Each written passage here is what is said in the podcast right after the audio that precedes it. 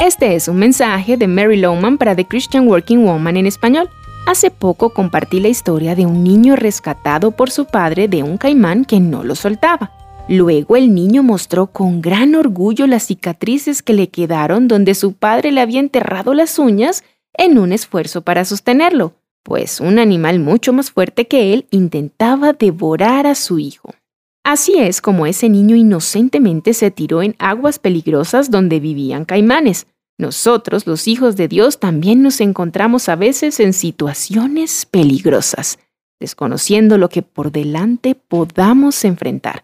A veces el lago de la vida está lleno de peligros y olvidamos que el enemigo está esperando para atacarnos. La Biblia dice en Primera de Pedro 5 del 8 al 10, Satanás anda como león rugiente buscando a quien devorar. Pedro continúa diciendo, resístanlo, manteniéndose firmes en la fe, sabiendo que sus hermanos en todo el mundo están soportando la misma clase de sufrimientos. Y después de que ustedes hayan sufrido un poco de tiempo, Dios mismo, el Dios de toda gracia que los llamó a su gloria eterna en Cristo, los restaurará y los hará fuertes, firmes y estables. Si te encuentras en un pozo con caimanes que están listos para hundirte, recuerda, Dios dice que te ha llamado a su gloria eterna en Jesús. Luego de sufrir un rato, Él mismo te restaurará y fortalecerá. Dios no te va a soltar.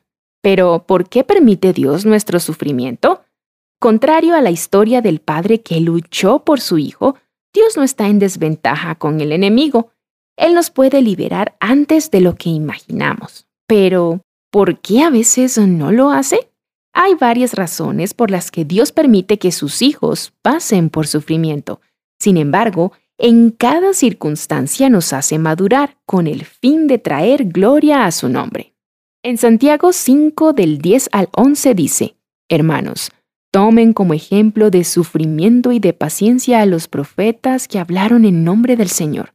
En verdad, consideramos dichosos a los que perseveraron.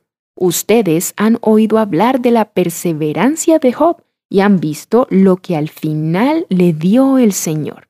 Es que el Señor es muy compasivo y misericordioso.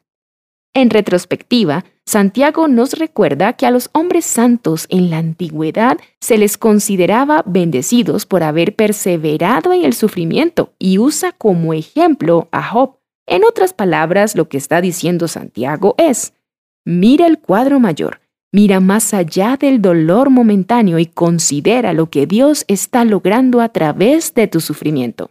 Aunque tu sufrimiento sea el resultado por el mal obrar de otro o simplemente las dificultades de la vida, nada sorprende a Dios y Él todo lo va a usar para tu bien.